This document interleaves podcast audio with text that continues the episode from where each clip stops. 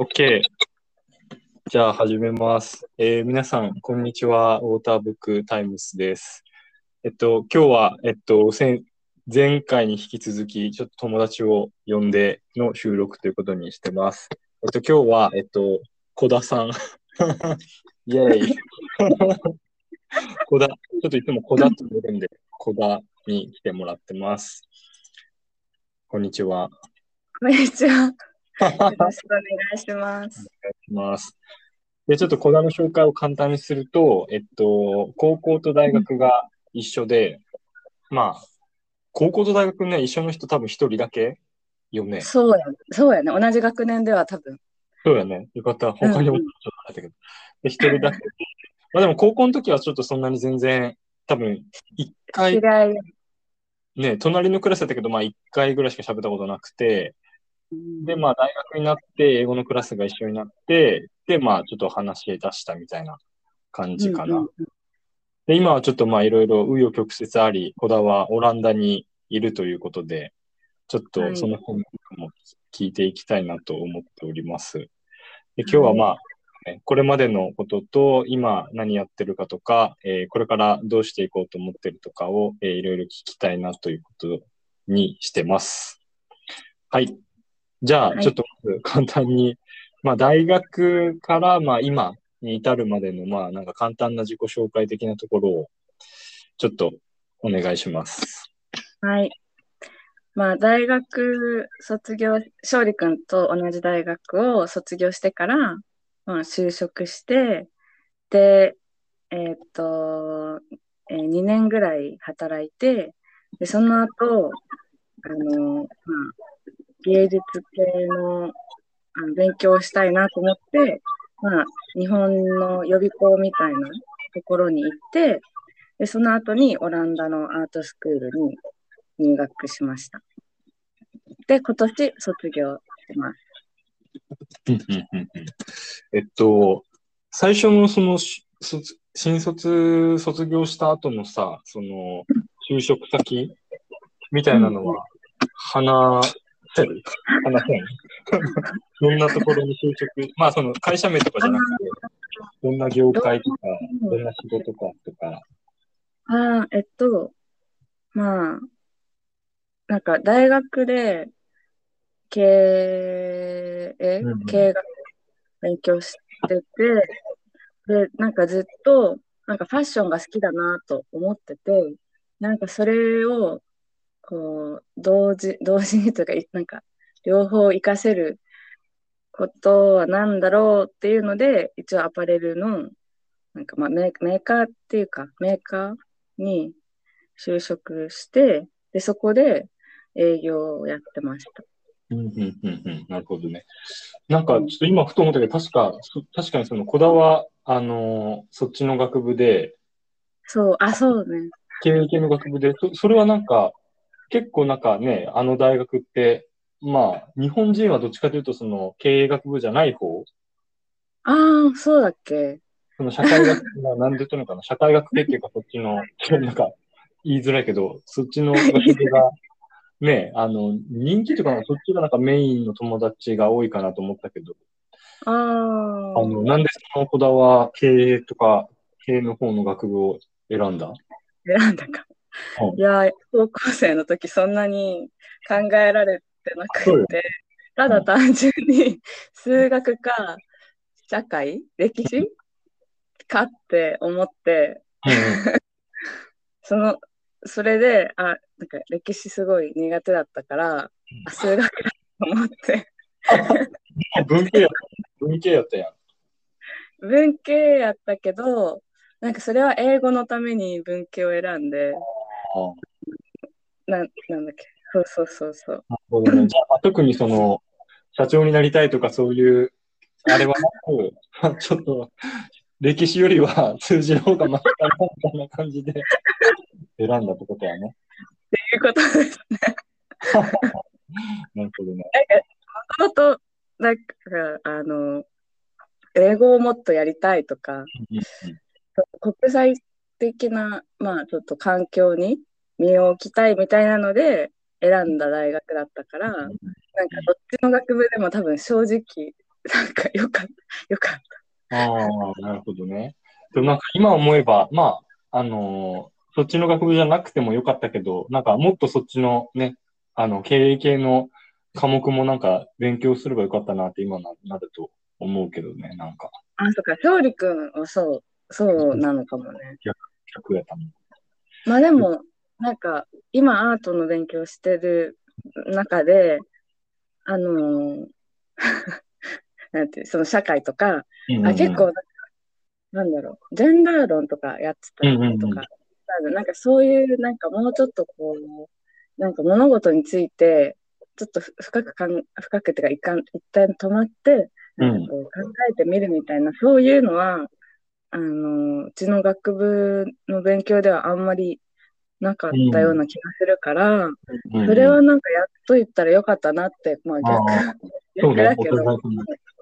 でも確かにね、その、そこら辺のなんかまあ、ジェンダー論とか知らん人たちが、いろんななんかグッズとか生み出したり、なんかマーケティングとかしようと考えたら確かにちょっと怖いっていうか、した上でするのも怖いけど、うん。まあ、なんか多分自分で普段考えたりとか別に全然できることではあると思うけど、なんかあんまりそういうことにこう興味を持って止まって考えるみたいなことは、うん、うん、なんかすく、まあ、より比較的少ない気はする。確かに。なんかその、ちょっと戻るけど、そもそもその英語とか、うん、なんかね、めっちゃ覚えとるのが、その、うん、あの、二人の共通の友達、うん。高校の、ちょっと名前を出していいかわからないけど、高校のね。高校の共通の友達が、なんかその、小田さんは、すごい英語がなんかできるみたいな。その、そのネイティブの ALT の先生とかにも話しかけに行って、で、その時にすごいなんか、なんかどんな風に、その友達に、え、どんな風にできるとみたいな聞いたら、すごいなんかイディオムとか使うとか言って、あ、小田さんはなんかイオム使う、使える人なんや、みたいな感じで 思ったんだけど、なんかその英語になんか興味を持ったきっかけとか、まあ英語とかまあ海外でもいいし、なんかそれが。え、なんか、受け、受け、すごいね。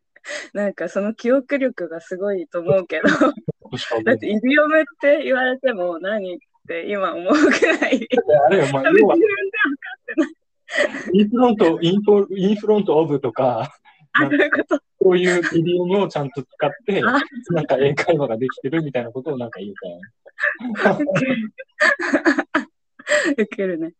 なんか、多分興味を持ったきっかけは、うん、多分家族で、なんかその、そ旅行に行った時に、まあなんか、初めてその、その日本以外の世界を見て、でなんかまあ、それ行くために、ちょっと、その、簡単な英会話みたいなのをやったりもしてたけど、まあ、実際行ったら、はい、ハワイ、I'm fine, thank you ぐらいしか言ってないけど、なんかその、かか家族で旅行に行って、それを、ハワイとか聞くタイミングがあったってこと？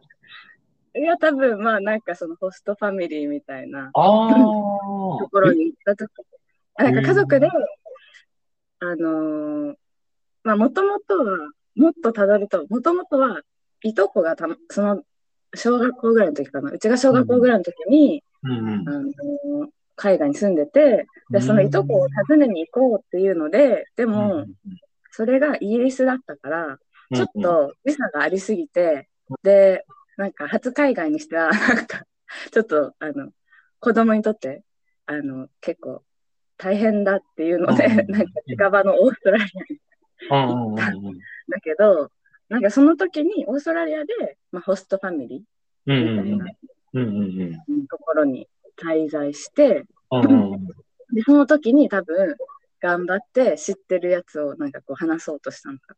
でなんかその話、まあ話したほどでもないけど、何か日本語じゃない言葉で、なんか喋った時に、向こうがこう、返事をしてくれる。その、How are you? I'm fine, thank you とか、まあ、結局の感じだけど、それが多分すごい嬉しくて、で、なんか、まあその後、あのーまあ、イギリスに行ったりとかも、うんうんいうとこを訪ねに行ったりとかもして、まあ、ちょっと多分、その違う世界があるっていうのに、こう、興味を持ち始めて、うんうん。で、まあ、なんか、多分、その、この人たちのことをもっと知りたいとか、多分そういうえー感じがあって、うんうん。あの英語を勉強したいと思ってたんだと思う。うーん。そこはなんか英語の、なんか塾とか行った感じ？あ、高一の時に、あ、高うん高一じゃないか、中学高一かの時に、あの、行ってた。へえ。うん。それは全然知らんやったな。あ、本当？言ってなかった。でもそれってあれやね、じゃあ、あの、じゃあっていうか、子供の頃のさ、その、一発目の海外ってめっちゃなんか大事っていうかさ、それもすごい嫌な経験やったらもう、英語勉強したくないとかさ、あったかも。につながるよね。うん。まあ、あとはなんかたまたま自分がそういうのに興味を持つタイプだったみたいなこともあるかも。妹も一緒に行ったけど、うん、あ、そっか。そんなに別に。確かに。妹は全然違う路線やもんね。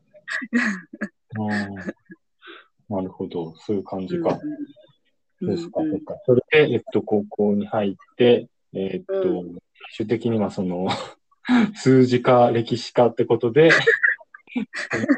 を選んだ。で、その国際的な大学に入ったみたいな感じね。はい。なんかその、これは言ってんか、そのイタリアにも留学に大学時代行ったと思うけど、うん。イタリア選んだ理由とか、なんか、そううん。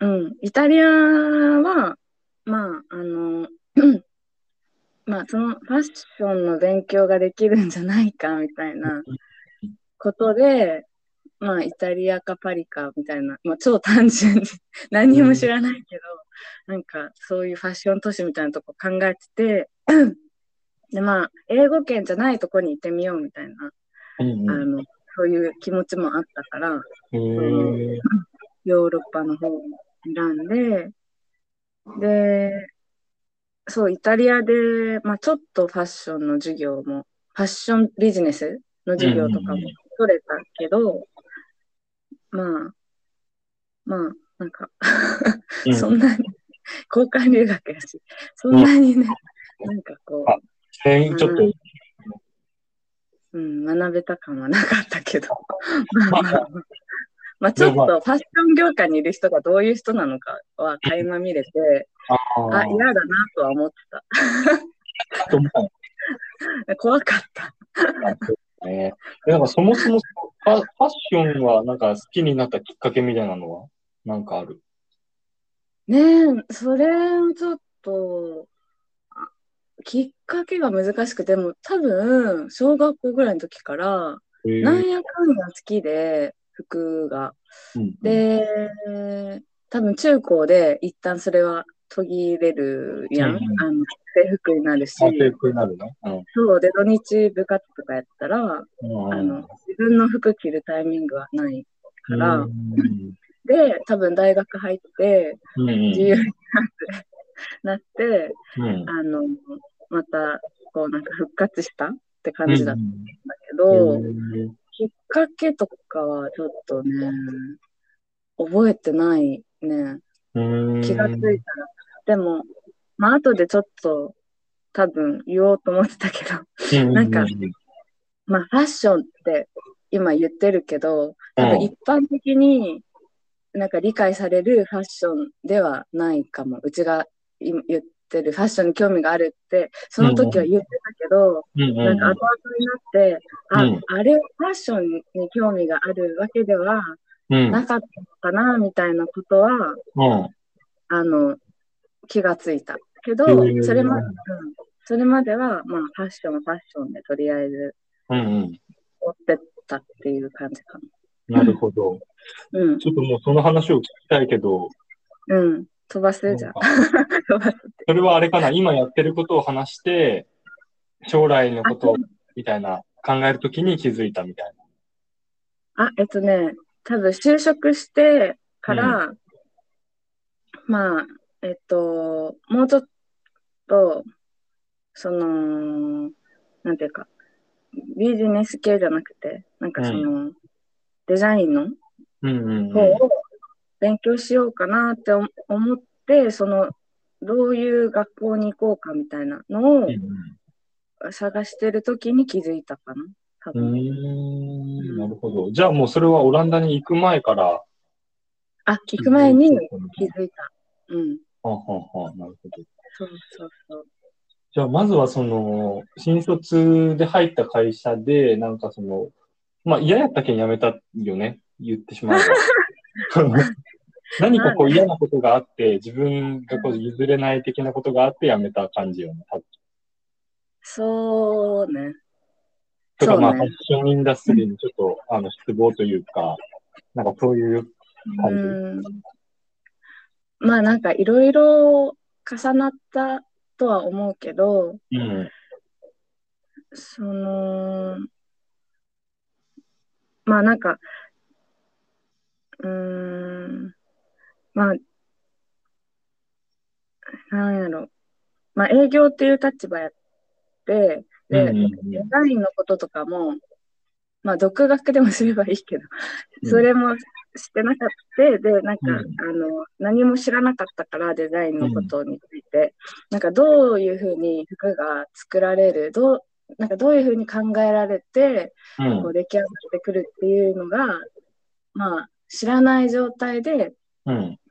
と、まあ、働いてて、で、その出来上がってきたものだけを、こう、に関わる仕事だったから、もうちょっとその、あの、出来や、なんていうの、その営業とき、まあ、企画？企画っていう職業あがあって、なんか本当はそこに行きたくって、うん。で、まあ、ただ、行っても、うん。あの営業や、なんか何年かやってたら、うん。まあ、希望したら行けるところではあったんだけど、うんうん。なんか行っても、自分が感覚的には、これがいい、悪い悪いとは言わない、まあ、これがいいとかなんか言えそうだけど、うん。なんか、あのーなんかちゃんと自分がこう、まあ、論論理的にというか、うん。なんかちゃんと自分が理解して、これがいいって言える、言えないなっていうの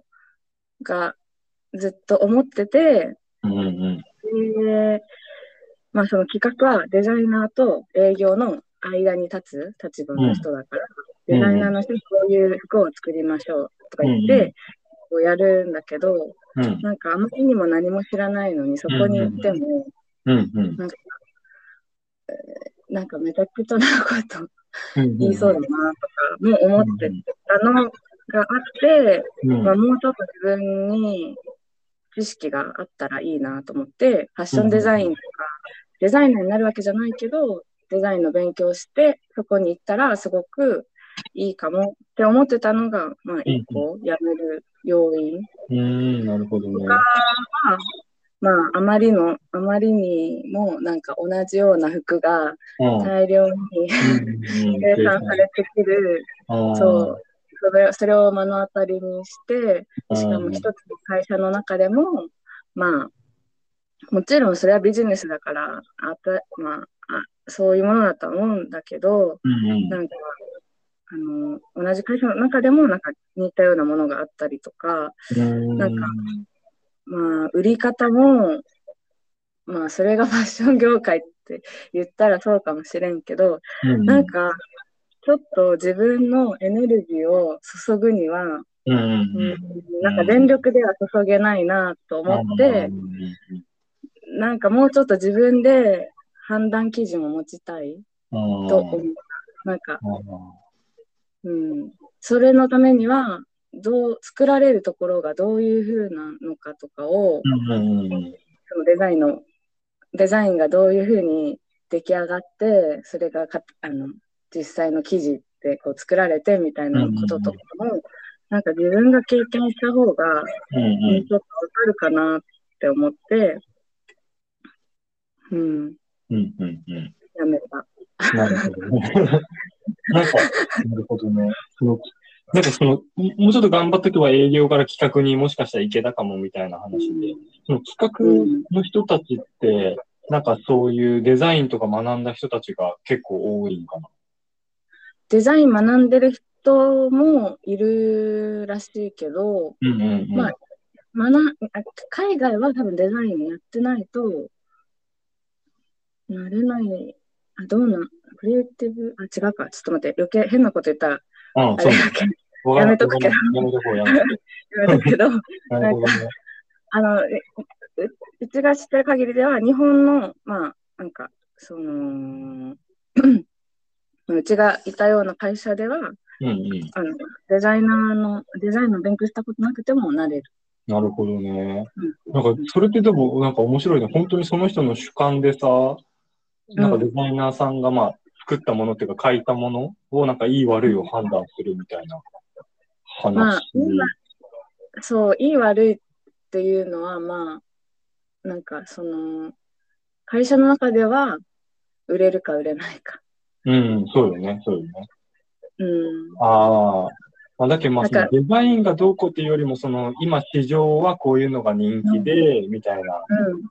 そう、なんか市場の、まあ、トレンドと、どのぐらいこう、合わ合ってて、まあでも多分、そればっかりだと、ブランドのアイデンティティがなくなるから、そこも確保ししつつとか、結構、まあいろいろあるとは思うけど。なるほどね。うん、なかなか確かに大変そうな仕事やな、その企画っていうのは。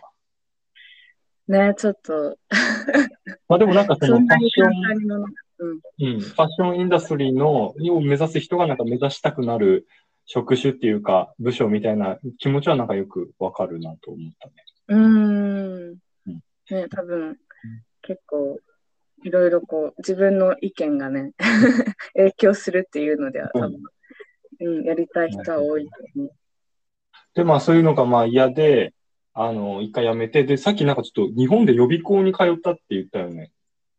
あ、そう。その、まあ、予備校、一般的に多分美大受験する人が、その日本の美大を受験する人が行く予備校ではなくて、えっと、一応海外の芸術大学に留学したい人、専門の予備校で、っていうのも、その今までアートの勉強したこと一切ないし、行きたい行きたいとは言うものの、別にその、ドローイングがめっちゃ得意とかいうわけでもなかったから、なんか何から手つけていいかがわからなくて、で、その、芸、えっと、芸大？その、の、芸大というか、の、あの、受験するときって、ポートフォリオって言って作品集、うん、作品集を提出するんだけど、なんかそれを作るために、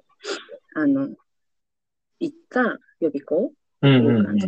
でも多分日本の美大に入るための、その、必要なスキルと、うんうん、あの海外の美大に入るための、なんかこう、まあ、ポートフォリオってなんか全然違うらしくて。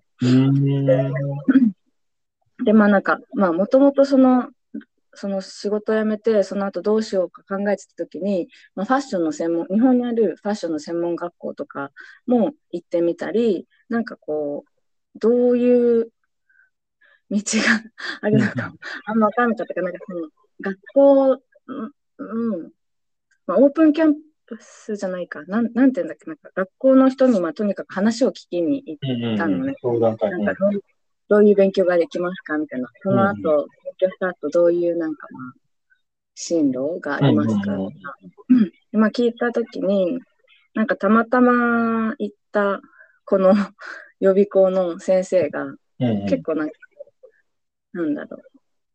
海外の、まあ、美大だと、あの、割とこう論理的に、こう、考え、うんうん、考える、うん、考えて生み出すようなところもあるって聞いて、うん、なんかそれまで、まあ、クリエイティブ系のことってなんかもう感覚とか才能みたいなのでしかうん。なんかできないと思ってたけど、なんかその先生と話したときに、あ、なんか今まで、まあ、なん、なん、なんて言うんだろう。なんか大学でも、大、その専門学校じゃなくて大学っていう中でも、まあ、そのデザインとかアート系の勉強ってできるんだっていうのも、うん。なんかちょっと良かったし、うん。その、なんだろう、こう、理論？をた立てるっていう、論理を立てる、うん理論を立てる。なんか、で、そのコンセプトを作っていく。だからなんか、何かをデザインしないといけないときに、うん。もう、とにかくデザインを、もう頭の中にあるデザインを出すみたいな、うん。なんかそういうちょっと無茶ぶりなことじゃなくて、うん。こうこういうところがあるから、うん。こういうデザインができできるとか。こういうのがいいんじゃないかとか、なんかそういうちょっとこう、なんか、ちゃんと、なんていうの、なるほどね。何かに基づいてコンセプトを立てる。なるほど。でそうすると、うんなんか、アイデアが尽きるとかもなないし。何かに反応して、うん。うん。うん。コンセプトを考えるかうら、ん。その、なんていうんだろう。何かを思いつく必要もない。まあ、思いつく必要もないってこともないけど、なん。割とこう、今まで勉強してきたような感じでうん。できるのかなって、その時には思ったのと、なんかアイデアができることもななく、うん。こうやっていけるっていうのもすごくいいなって。あと、まあ海外に行くっていうのは考えてはなかったけど、うん。あ、また海外行くのもいいかもってうん。思って、うん。そうなんか、それ、そう。で、その先生のところに、なんかその、まあ、どう、学校の様子を聞きに行った後に、うん。ああ、ここに来ようって思って、その予備校に行った。うん。なるほどねうん。知らんやった。最初からもうその海外のそういうなんかアートとかファッションを学ぶところに行きたいのかと思っとった。うん、全然。うんしかも、そのなんか、あの、なんかこう、なんか、その、クリエイティブ系なことするときに、理論から、なんか、なんとか、まあ、ちょ、よくこれ、下からこう、なんかこう、積み立てていって、なんかこう、作り上げるみたいな、うんうんうん、うん。それはなんか全然知らんやった。ただもうなんかぶっ飛んだ人が、こう、頭に思い描いたことをこう、出すっていうだけかと思ったけど。そう、うちもそう思ってて。なんか、もうちょっと理論的にもできるんだっていうのは、うんなんか、し、なんかもっと知られててもいいし、知っておきた、知っとき、なんか、もっと早くから知ってたかったなとは思った。なるほどね。なるほど。うん。で、そこの予備校に入って、こう、まあ、なんか、う。ん。そう、そこの予備校に入って、まずはファッションデザイン勉強できる学校に行こうみたいなうん気持ちでやってたんだけど、なんか、ペインティングからまあ、なんか、まあ、ファッションとか建築とか、うん。なんかとりあえずいろんなことをさせて、させてくれるっていうか、まあ、課題としてこう、うん。いろんなことをやってみるチャンスがあって、それをやっていく中で、自分が何に興味があるのかっていうのが、すごくこう、わかり、わかりやすく。うんうんうんうんうんうん。で、まあ、そのファッションって思ってたのから、なんか変わったっていうのは、なんか、うん。その服の素材とか、テク、なんかテクスタにすごすごく興味がうん。あるっていうのが見えてきて、それのために今まで多分ファッションが好きってずっとうん。言ってて、で、まあなんかテクスタってなったらじゃあテキスタイルっていう分野があるけど、うん。その素材を扱う分野？うんなんか布、布系かな？テキスタイル、布だけとは、まあ、限らないけど、まあ一応メインでは布。うんうんで、なんかそれかなと思ってたけど、なんかある時に、コンテンポラリージュエリーっていう、うんうんあの分野があるよって教えてもらって、うん。で、なんかそれ見てみたら、まあ、まあコンテンポラリージュエリーの中にもいろんな種類はあるけど、うん。その、なんかテクスチャーにすごく小さい、あの、スケールでうん。フォーカスできるなって思ったのね。なんかジュエリー、ジュエリーだから、うん。まあ、ジュエリーだからちっちゃいっていうと、うん。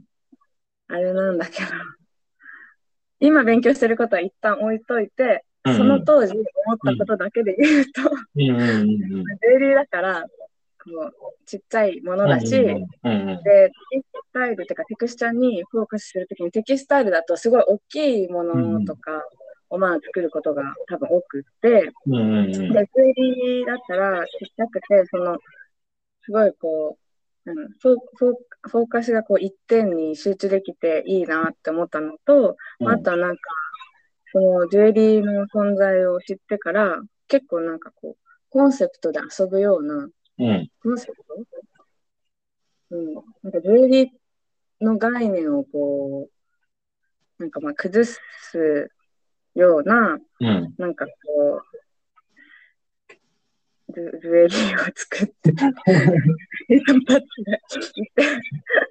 なんか多分、その、今ね、小田はそのコンテンポラリージュエリーというのを勉強中で、あ、すでなんかそう、あの、ちょっとあの、これはそのリスナーさんへ向けへのあのメッセージなんやけど、多分その、小田がそのアムステルダム行ってからずっとそのコンテンポラリージュエリーって何みたいな 気持ちが多分友達の中には結構あって、で、結構そのたんびに何って聞いて、あの、小田に説明してもらうけど、結局なんか、よく多分、もう本当に素人にはわからないというか、結局なんか、なんかわからんけど、まあ、コンテンポラリージュエリーってやつを勉強しよるらしい、みたいな理解で、ね、いますと。そうですね。だけどまあ、みんなも多分、ね、あの、聞いてもわかんない。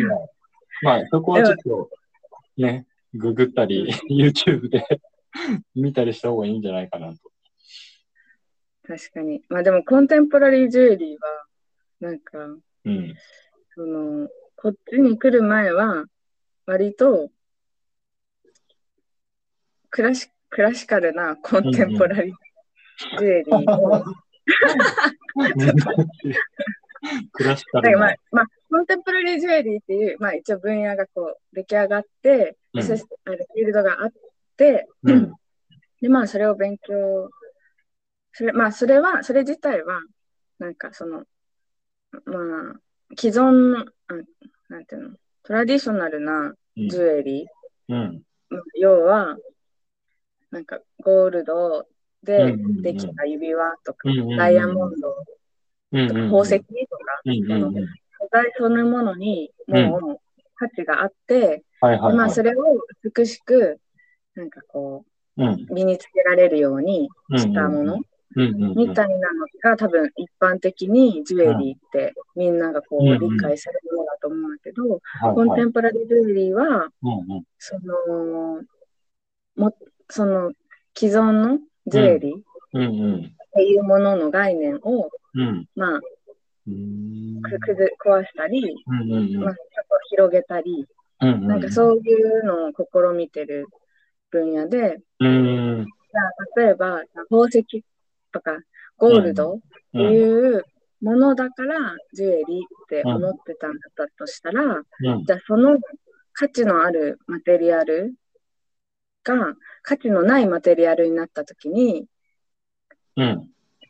いなんか価値は生まれるのかみたいなこととか。その、じゃあゴールドでできた指輪だからうん。価値が、価値があるっていうか、うんうんまあ、価値があると思われてるものが、例えばじゃあ同じ形だけどゴールドじゃなくて紙になったらうんうん。どうかとか、うん。あとはなんかまあ、そのジュエリーっていうものが、まあ、まあ身につけられるあの場所がもうある程度うん。限られてると思うけど、うん耳とか。なんか指とか、首とか、なんかその他の場所、体、その以外、それ以外の体の部うん。分だったら、なんかどうなるかとか、まあそういう、なんか今、今までみんながこうジュエリーってこういうものだって思ってたものを、うんうんうん。もの以外、うん全部。うんうんうんだけどなんか、デコになんか人参つけるとか、なんかそういうのもジュエリーの一つみたいな、かもしれん。かもしれない。うーん。うんななんかちょっと。難しくていつも説明が。うんうんなんかうん。そのっていうのも、なんかそう、うんある程度そのコンテンポラリージュエリーって言われてるこう分野があるけど、うん、今いる学校が結構、それからもまたさらにああ、派生。拡大した、拡大か、うんそうそうそう、派生したような感ええじがあって、なるほど。自分で勉強してても、これはジュエリーなのかって、すごく、ジュエリーって言う必要あるのかなって思うぐらい、うんうん。ちょっと何やってるかわかんないようなところは。ななんかアアートに近いけど、うん完全なるファインアートではないし、うんうんとか、なんかね、そうな、なんか自分たちでもそんなぐらいだから、うん結構、なんか、難説明がすごく難しい。うんうんうんでもなんか、すごい、なんか今、今ようやくなんか、わ、分かってないけど、だいたいなんとなく、うん。ちょちょっとなんかつかめた気がするけど、なんかその、うーん、当たり前から外れたところにあるものをなんか、うん。あの、勉強したりするのは、なんかすごい面白そうっていうか、なんか、うん。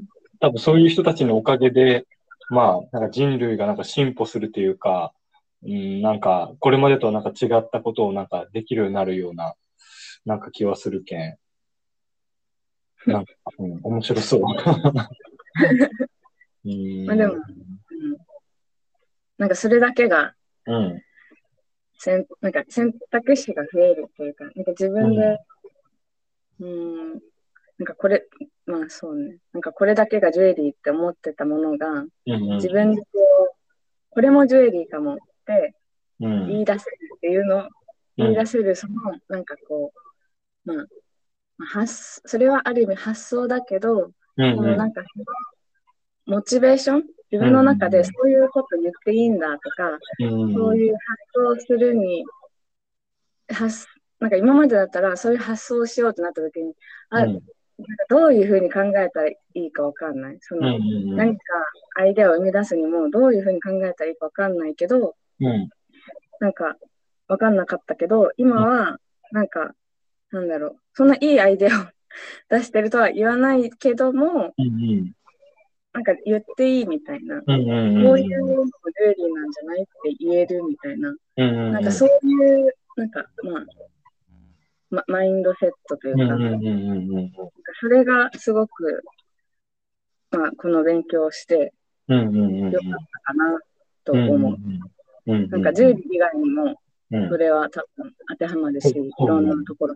うん。いや、なんか、めっちゃ、なんか正直、今日喋るまで、なんか、正直ね、正直言うと、そのコンテンポラリージュエリーって、なんかどうなるんやろう学んでみたいな気持ちがあったけど、うんなんかその、やっぱり今、えっと、まあね、お金が、まあ大事で、マーケティングだの、なんか DX だの、なんかマネジメントだの、そういうところにこうみんなが結構、しえっと、視点っていうかその考えがいく中で、なんか全然そことはなんか別の、なんか分野のことをこうなんか一生懸命やる人がおって、でもなんかそれがなんか結局は社会全体のなんかいつか役に立つ、なんかみみんなが同じ考えする、なんか社会ってあんまりなんかね、うん、先がないというか、うん。うん。なんか面白くないし、うんでもその中でそういうなんか、ちょっと小田みたいな、なんだこれみたいなのを 勉強する人がおるっていうのは、なんか、地球というか社会にとってはすごいプラスだなと思いました。今、思った。えー、なんかそれはでも逆に、そう、そうか。なんか、すごく、ちょっとつく、なんか、励、励ま、励ますね。自分で、勉強してても、うん。え、で、結局これ何になるんだっけみたいなことは、うんやっぱ卒業が近づくにつれて。ちょっと思ったりする。うん。そうよね。そうそう。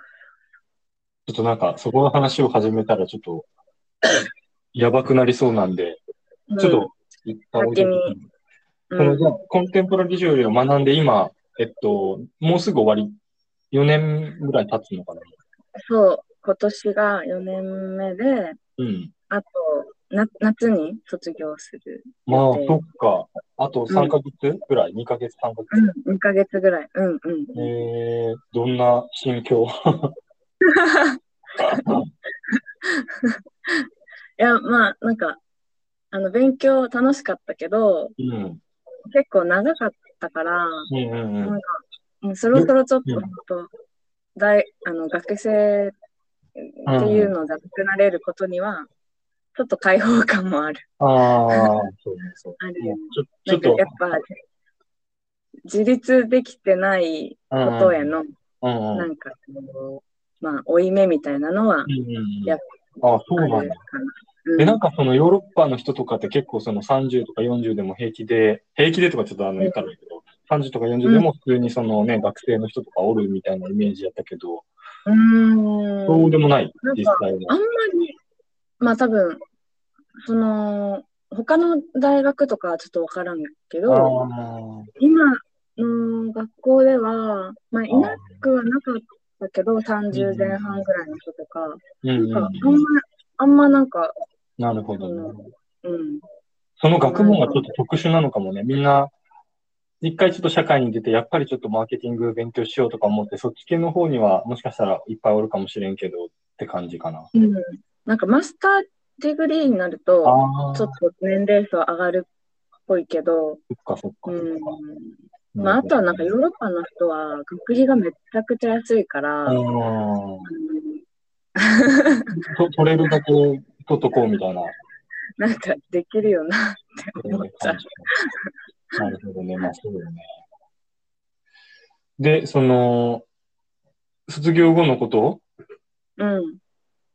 なんかちょっとあ、と直近でなんか、どういうオプションがある？のその、か、帰ってくるとか、残ろうと思ってるとか。うん。うんえっと、卒業後は、まあ一応1年間、うん。えっとね、サーチイヤービザっていう、こへう、え。ビザがもらえて、その学生から、うん。あ、学生ビザ持ってた人が、うんうんうん。まあ、1年間その仕事探したり、まあ、今後どうするかをあの 見極めるというか、考へえ、めっちゃいいな。えそうそう考えられるための1年間ビザが発行されて、へえ。なんかまあ、とりあえず1年はうん。いるみたいな人は結構多くて、へえ。それは、その、うんあサーチビザ？うん、サーチイヤービザ。うん。サーチイヤービザ。それはそのな何をしても OK な感じ？学校も行っていいし、みたいな？アルバイトとか就職もしていい？へ何何してもいいと思う。え、いいね。うんで、そう、まあ、一応今のとこはちょっとアムステルダムに残りたいなと思ってて、うんうんうんうんで、その、まあ、難しいけど、アート活動しながら、まうんうんうん。あ、ちょっと生計のために、生計立てるためには仕事しつつうんうんうん。やっていくかな、うん。そううん思う。アートアート活動っていうのは、なんか具体的にどういうこととまあ、か具。体的にはいろいろあるけど、うん。まあもしなんか自分の作品だけ、なんかそうなんていうの自分の作品を作って、まあ、展示をやってうん。っていうような人もいれば、多分、まあ、何やりたいかって全然変わってくるけど、うん。まあ、何かプロジェクトに関わったりする人もいるかもしれないし、うん。何か作っ、こう、なんていうの、まあ、売れるようなものを作る人もいるへえだろうから、まあ、なんかそれで売れるんだったら、それで生計立てられる人も多分いると思う。うーん、なるほど。えー、でも結構それは少数派よね、多分。売れるものを。それを、まあ、うん、難しい、なんか、完全なるそのアーアート、なんて言ったらいいの？なんかアートとし、アートとして売るのは多分結構、時間がすごくかかるけど、例えば、なんだろう。なんか本当に商品を作るようなぐらいの勢いで、なんかこう、まあ、なんか、例えば、なんだろうね。なんか使えるもの、うん、まあ、かんない。椅子、まあ、椅子がつか、椅子が売れるかはわからんけど、じゃあなんか、うん、なんだろう、iPhone ケースに、うん、じゃあ、なんか、イラストレーションやりますとかさ。なんか、それだと、イラストレーションの、その、フレームに入った、額縁に入ったイラストレーションを売るよりも、うん、iPhone ケースにした方がさ、より売れやすいじゃん、多分。なんか、そういう感じで、まあ、しょなんていうのなんか、商品を作る？なんか、商業的なものを作れば、なんか、まあ、やっていける人もいるし、多分、そっちの方がむしろ売れる。そう、1枚万とか、なんかまあ、まあ、絵だけではないけど。あね、だって絵って結構あれよね、その、お金持ちのお楽しみっていうか、うん、余裕がある人じゃないとちょっと、買え、なかなか買えないしね。そうね。スマホケースとかならね、ちょっと実用的でもあるし、買おうかなと思うし、ね、そうそうそう。まあなんか、ね、あんまりうまく説明できんけど、ここも。あ、でも分かった。いろいろオプションもある。うん、でもその、なんかちょっと話的、型的に言うと、その、そういう商業的な商品を作ることには、ちょっとあんまり、なんかモチベーションがわかん感じ。そう、なんか、私はそんなに、そこにはモチベーションがわからなくて、うんうんうん、なんか、売るための、あの、なんか、売るために仕上げる作品よりも、うんうんうん、なんかその作品を作る経過で発見することとかの方にすごく興味があって、うん、その発見が面白かったりとか、うんうんうん、で、あの、アート面白いなと思ってるから、多分、売るためにどうっていうところにはあんまり頭がいかない。うん、なんか、うん。なんか多分自分の、うん。あ、ごめん。どうぞどうぞ。あなんか多分自分のために、まあ、自分のためにっていうか自分のペースで面白いと思える、うん、あのなんか部分で作ってる方が向い,、向いてるというか合ってるかなって今は思ってる。なるほど。え、ちょっとごめん。それって例えばさ、家具、まあ、ちょっと IKEA みたいな会社が、ちょっとなんか新しいちょっと椅子を作りたいみたいなうん。で、なんかまあその椅子は、えっ、ー、と、じゃあ、なんか読書が好きな人のための椅子ですみたいな。でそれを作る過程に、そのなんかコンテンポラリージュエリーの、えっと、うん、なんていうか、で学んだことをこう、活かしたいみたいな。でもそれはちょっと IKEA のためやけど、そうじゃなくて、なんか、うん、うん、そうじゃないのがちょっと思いつか浮かばんけど、やりたいことはなんかそういうこと？なんかこのプロダクトを作りたい人がおる中で、その最終的なプロダクトに行き着くまでに、まあ、うん、なんかこうコン、サルっていうか、うん、ちょっと一緒に作っていくみたいな感じ？では、まあ、うん、IKEA の椅子作りの過程に携わることはないけど、うんうんうん、なんかもうその最終の目的地がまあ商品ってなってる時点、あ、まあでもそうか。まあ、その IKEA の中で言うとしたら、うんうんうん、多分、なんか読書をする人がどういう椅子欲しいかなって、うんうんうん、まあ、考えるじゃん、初め、うんうんうん、でその時に多分いろいろ実験してみる。なんか、こういう部分に、うん、なんか、なんだろう、この手元、手が来るであろう部分に、うん。なんかこういう形のものがあったらいいかなとかさ、うん多分なんか、姿勢はどういうのかなとか、まあうんいろいろこう実験すると思うけど、うん。そこが、は面白いなと思う。で、多分それをなんかいろいろこう試作した中で。商品化するために、うん。じゃあ、なんか、うん、ここはこうしよう。で、なんかまあ細かくこういろいろ決めていくことが必要になってくると思うけど、うん。うん。まあ最後の方にはあんまり興味が ない。最初の本当に最初の、まあ、アイディア出しっていうか、そああ、なるほどね。う。うん。まあその中で言ったらね。うん。ああ、その中ででも自分の、自分の作品になると、と。その最後にみんなが使える、その番、その大量に生産ができて、うん。うん。で、安くて、うん。で、うん、っていうところを、自分の作品を作るんだったらそこの部分を考える必要がない。もうそもそも。何人、い何、多くの大量生産するつもりでもないし、うん。うん。うん。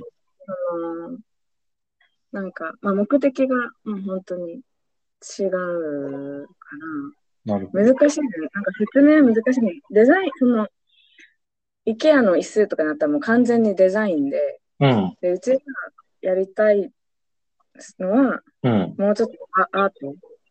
そ それっていうのは、もうじゃあ、あのーデザイン、た、あのーつなんかそのアート作品を作って、うん個展を開いて見に来てもらう。うん。うん。っていうのも、それ以外にある？で、あ、まあ、一般的には多分そうーん。う。で、なんか、ちょっと、その、まあ、デザインとアートの違い？みたいな。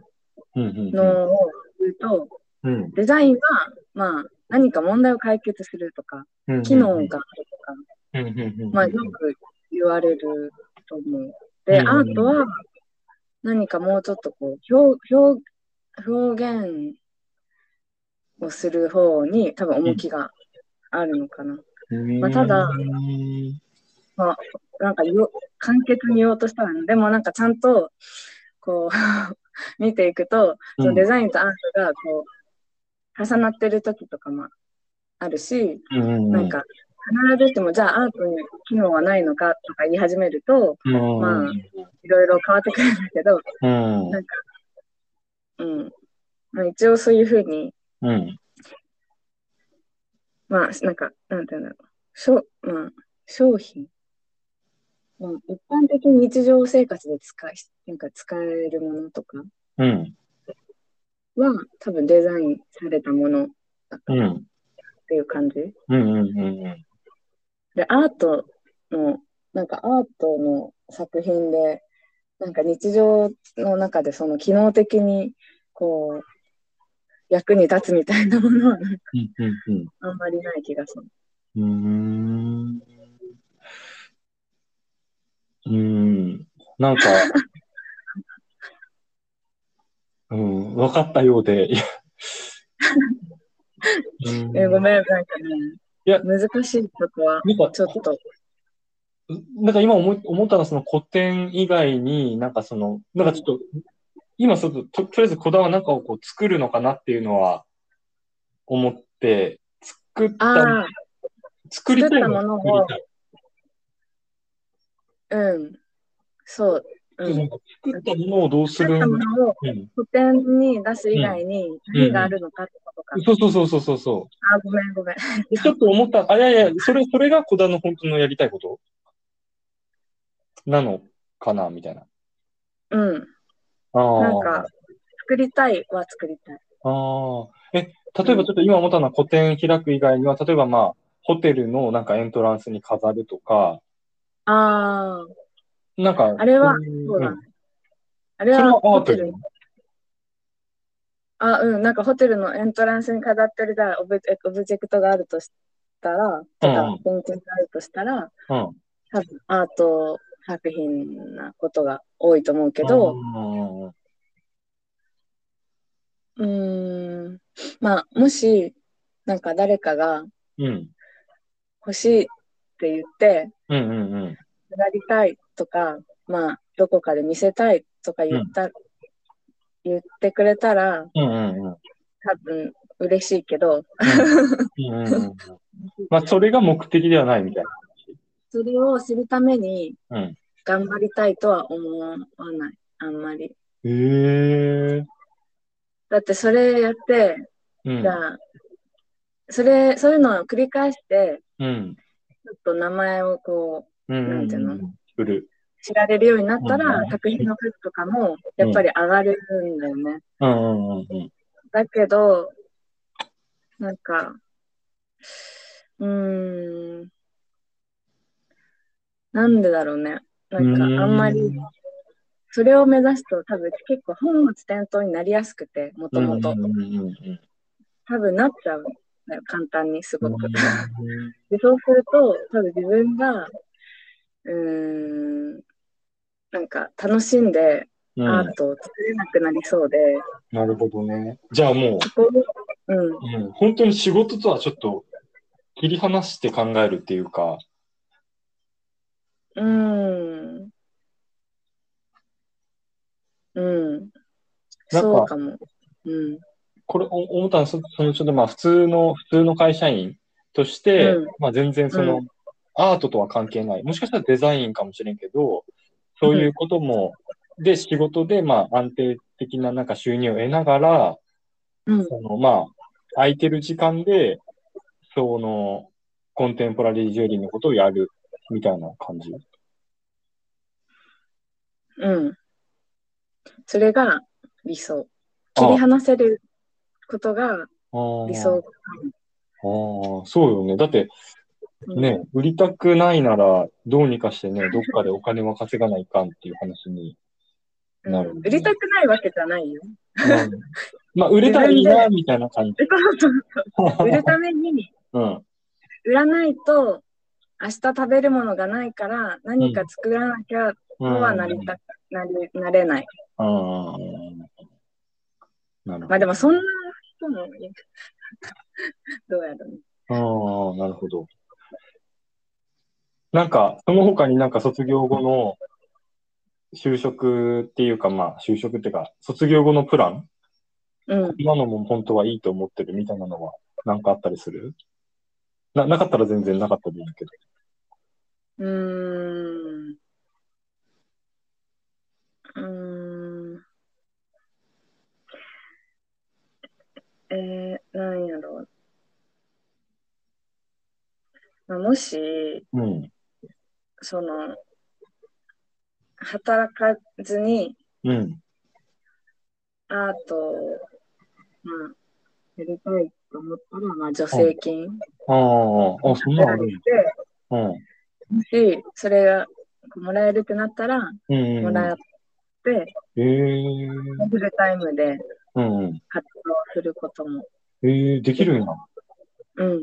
けど、えーそんな、まあ、簡単に助成金うんもらえないから、うん多分あ、あんまり、あんまりなんかオプションにはないけど、なるほどね。ま、万が一っていうか。ちょっと頭の隅っこにその可能性がええでもそれはなんか、オランダ特有な感じかな。日本にもあるんかな？そのアーティストを支援する助成金みたいな。まあ、なくはないと思うけど、オランダは結構多分日本よりはうんあるらしい。ねうん絶対そうよね。あ、結構アーティスティックな、ね、感じよね。うんうんうんなんか結構予算が多分あると思う。うんうんうん、なるほど。あ、それいいね。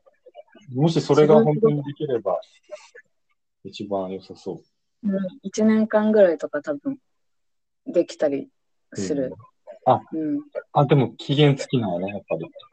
うんうんうん。はあはあはあなんか、どうやら、なんか日本におったら結構その考え方って、たどり着かんっていうか、やっぱ日本の人たちって、あまあ自分も含めてその、なんかとにかく一生懸命働いて、うん。投資して、収入上げて、っていうのがうん。まあなんか普通のまあ労働感っていうか、う普通ん。って感じやけど、うん。なんかこの辺なんかオランダ人って、うん。なんかどういうなんか仕事感っていうか、んもっとどうどうなんやろ。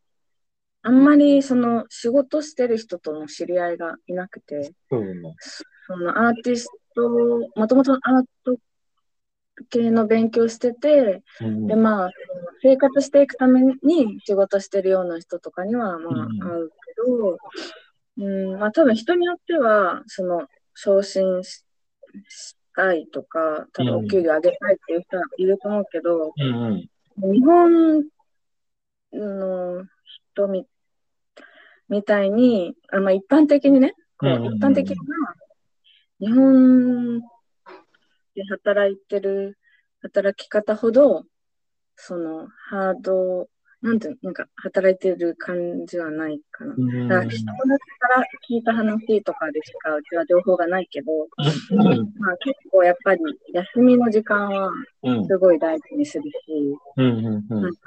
例えば、なんか夜の7、8時とかうんまで残ったら、うん。何やってんの？みたいな。感じ。で聞かれるぐらい、うん。なんか、あの、なんていうの、もう、もう5時には帰るっていうのがあったりもして、なんかその後の時間をあの大切にする。なんかヨーロッパ全体そうなのかなとか思ったけど、イタリア人の人が、イタリア人よりも働かないって言ってて、まあ、イタリア人って言っても、イタリアのどこに、どこかにもよるだろうけど、イタリアで、まあその、ね、なんかまあミラノとかかな、多分、働いてる人とかよりも、ね、なんかうん。リラックスして、こっちで働いてうんるらしいから、あのオランダでじゃあもう本当にその5時以降の、まあ、まあ要はみんな家族とこう一緒にご飯食べてみたいな時間が大切で、まあそれを賄うためのまあ最低限度のまあ仕事での努力をするみたいな感覚なんかな。ね、どうなんやろう、ね そういう感じなんじゃないですかね。なんか、ちょっと全然話変わるオランダに住んで、住んでみて、なんかこう、ちょっと日本とはここが違うっていうか、まあ、こういうとこがいいな、みたいなのとかってなんかあったりして。いいな。うん。良くないことの方が多いってこと？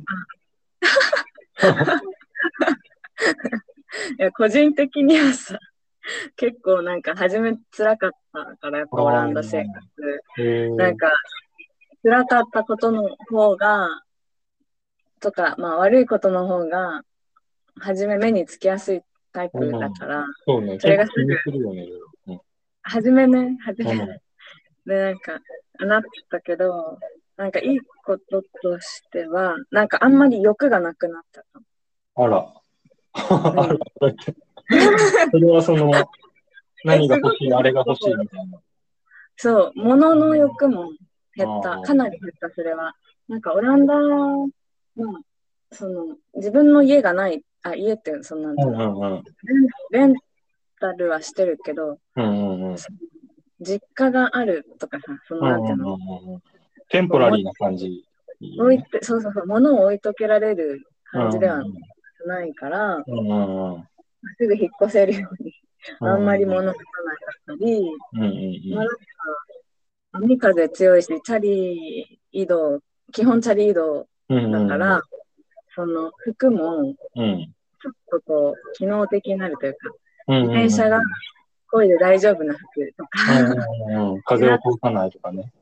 そうそうそう、雨濡れても平気とか。なんかそうなってくるといろいろ、なんか初めはすごいなんか、あ、着たいものも着れないなと思ってたけど、だんだん、なんか、そこへの、こう、なんか多分欲が、うん なんか減ってきて、なんか少ない量、少ないあの種類の服でもうんうん。えー平気になってきたり、もっと新しい服欲しいとかあんま思わなくなってきたりとか、うんうんまあ、それは多分みんながあんまり、なんか常にこう新しい服をとか、新しいトレンドの服を着てとか、そういうのも日本よりもうんないかな。うんうんだからそれもあるけど、うんまあ、あと食べ物とかもあんま種類がなくて、うん。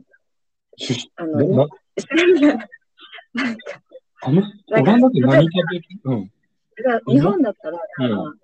いろんなレストランがあるし、あるよ。うんうんうん。あの、なんか、コンビニもあれば、スーパーもあれば、デパ,、うん。デパ地下もあれば、うんなんかいろんなところで買えるけど、うんなんかオランダって結構、スーパーも、まあ、えまずコンビニはないし、で、スーパーも、なんか結構限られ、ななんていうの？会社が限られてて、うんうんで、なんか、大体、じゃあ、なんか、ランチ食べたいなと思っても、うん。大体なんかもう、選択肢がこれとこれとこれくらいしかないみたいな感じになって、で、なんか、それがちょっと、オランダ、はい、じ自分の中ではちょっと大変なところだけど、うん。まあ飽きるなと思いつつも、でも、なんか、なんだろう、その選択肢が限られてるっていうのに日々、こう、触れてると、だんだん欲もなくなっていくというか、うん。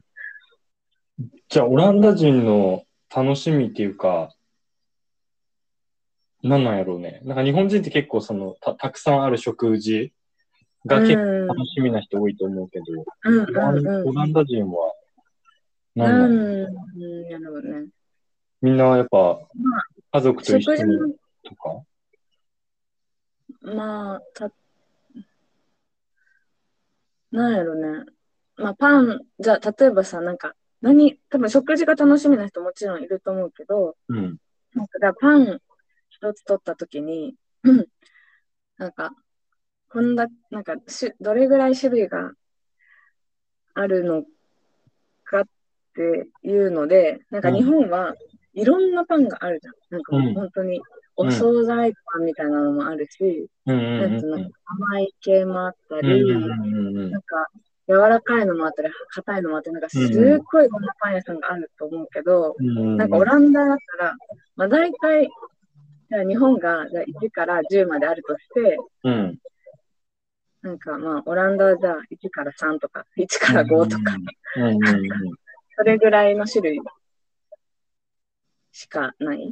うんうんうんだけど、別にそれで、なんか不満を感じてるわけじゃないっていうか、うんうんうんなんか、その中で楽しもうっていう感じ。うんもうすでにあるもので十分、なんか、なんていうの、た、ま、満喫できるというか。うんうん春を知る的な。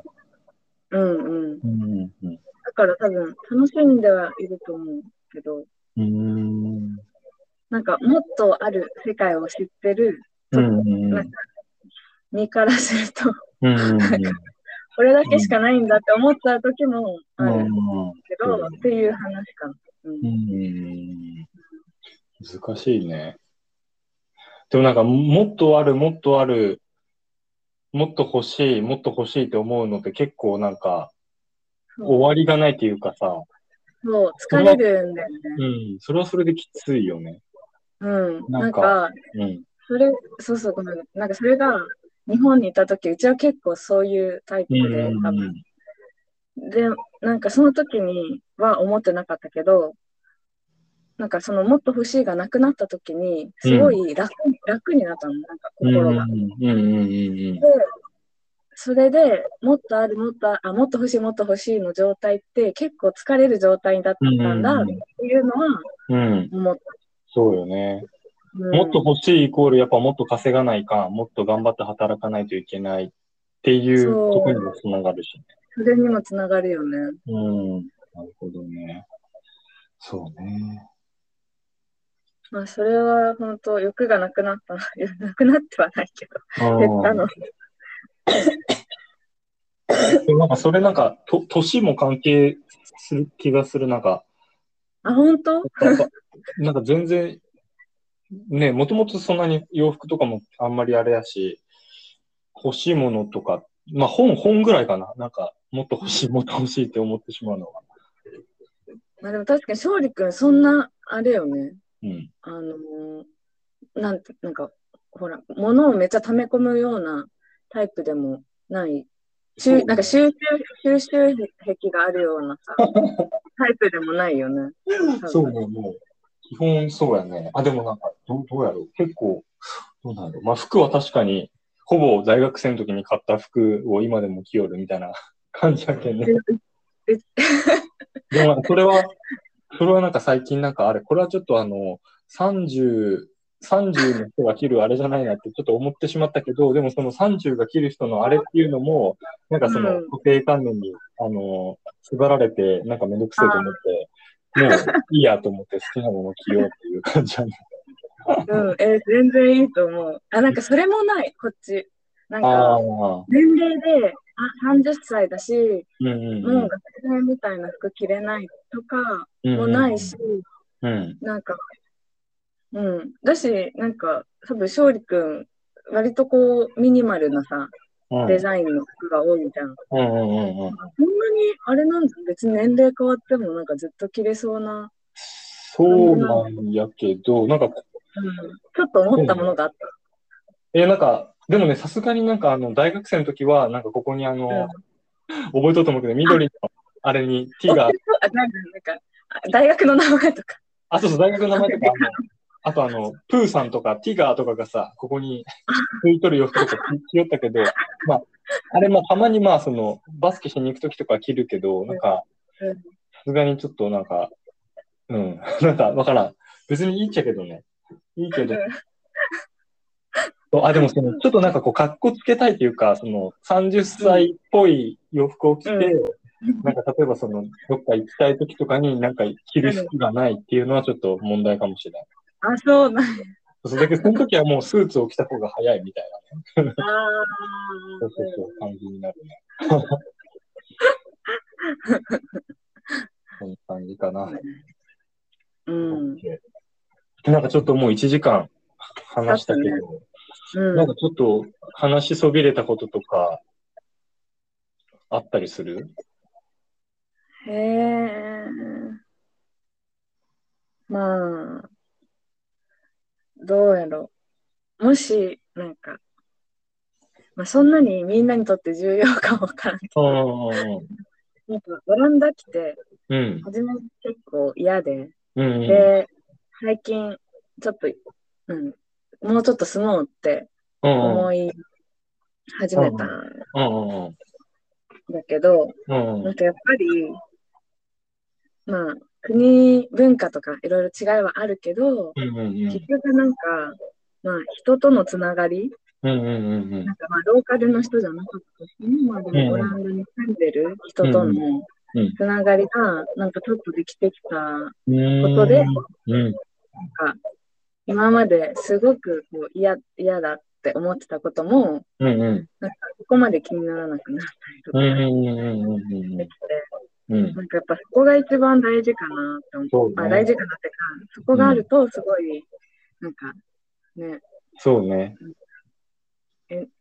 あの、それはすごくパワフルなことだなと思う。そう、そうよね。うんなんか、うんなんか結局、なんかね、大学があった場所もさ、まあ、すごい魅力的な場所と思うけど、やっぱり一番良かったのは、みんなが、友達がいっぱい近くに住んどるってことがすごい楽しくてさ、うん。だけどみんな東京が好きなんやろうなって思う。その、すぐ東京にやっぱ一番友達がみんな行くし、ちょっと行けば会えるし、みたいなところでみんなやっぱ東京に行くんやろうなっていう感じやね。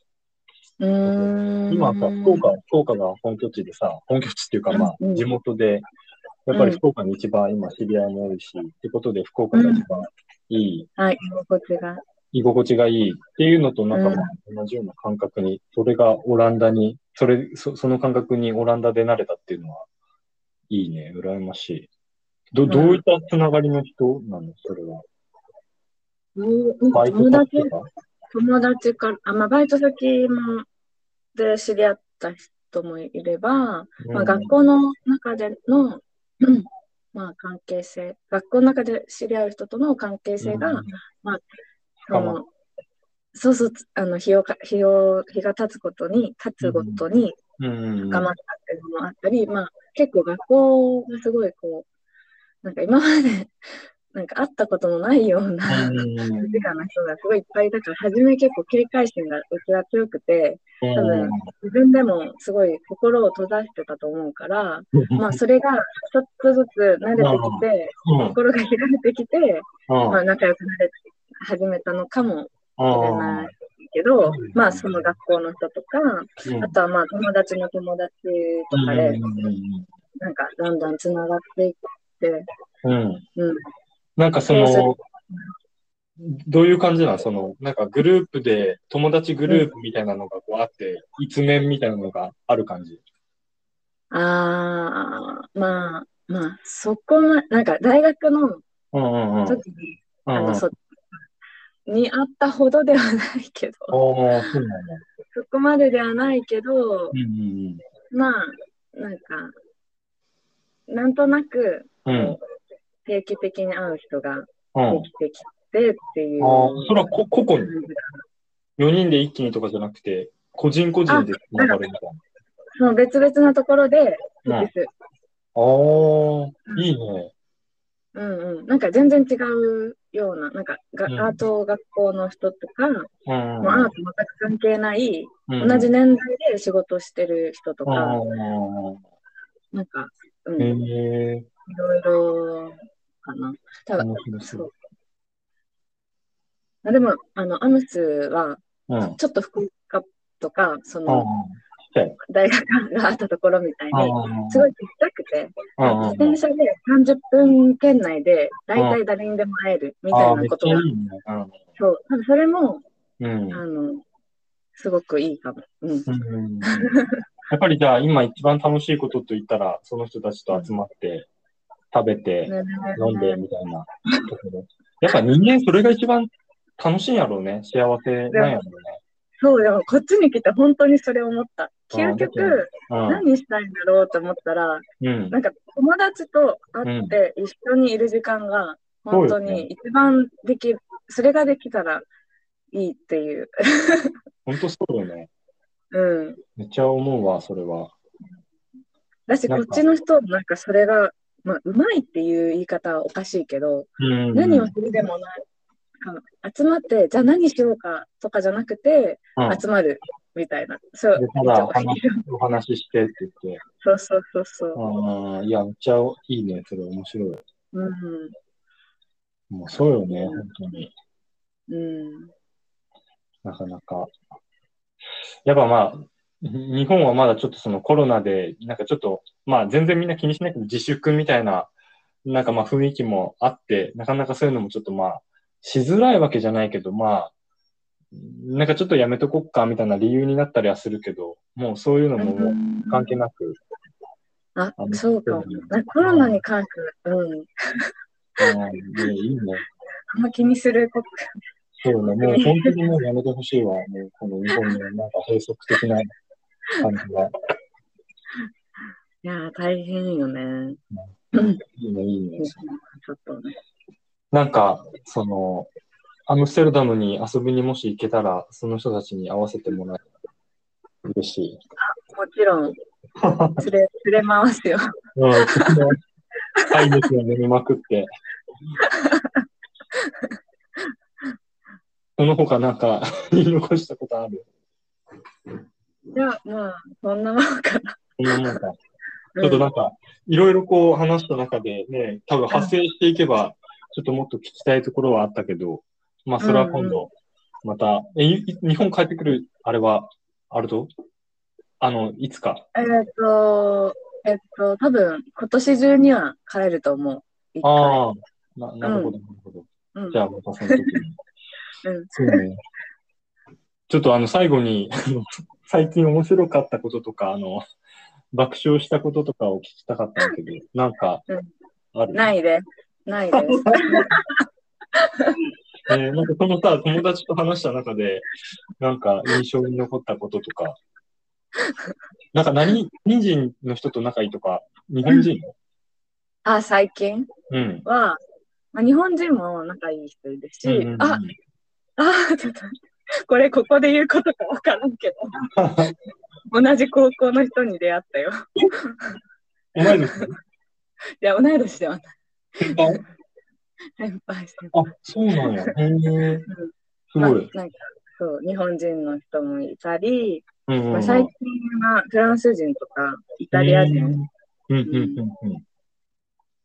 人仲いいね。うんうん、えー、面白い、その人たちは。面白い。なんか、それぞれ違うけど。あ、うんうんうん。うんやっぱね、根本的に違うよね、絶対。受けてきた人うん違うけど。なんか結構、アムスに来てるうん。人たちだから、うんうんうん。結構オープンマインドああ、そうよね。いやー、面白そう。いうんうん。やー、アムスに来たら。そうね。いやー、まあ、一回、そうね、オランダ行った時は、ただ、ただただ寒かったっていう、ことしか。そうね、夏が絶対いいね。天気の方がいいね。うん寒すぎても本当になんか、それしか全覚えてない。然違う。全然もう街が全然違う。夏は。ああ、いいね、いいね。オッケー。じゃあ、そんなところで、そうね。えっと、じゃあなんかもし、小田に質問とかある人は、あの、勝利君経由で。アドレス、ウォーターブックタイムス、ウォーターブックタイムス、あの、そのまま、ただウォーターブックタイムス、アットマーク、gmail.com っていうのに送ってもらったら、えっと、小田に転送して、あの返事するんで、なんかあったら 送ってください。なんかその、あれとかないと、そのポートフォリオが見れるウェブサイトとかは、あのウェブサイトは今ちょっと作り中で、あ、作り中ね。一応、一応インスタグラムあ、、インスタあると、うん、綾野子だで見つかる。え、それって、もう、あ、もう言っちゃった。名前言った。まあ、インスタね、フォローしてもらいたいう。うん、まあいいか。え、それはもう普通に、えっと、スペースとかも何もなしで、あやの子だ。うん、うん。あ、オッケー。じゃあ、それみ、もしインスタ持ってる人は、フォローしてみてください。はい、じゃあお願いします。はい、こんなところで終わりたいと思います。はい、じゃあ、ありがとうございました。はありがとうございました。ーい。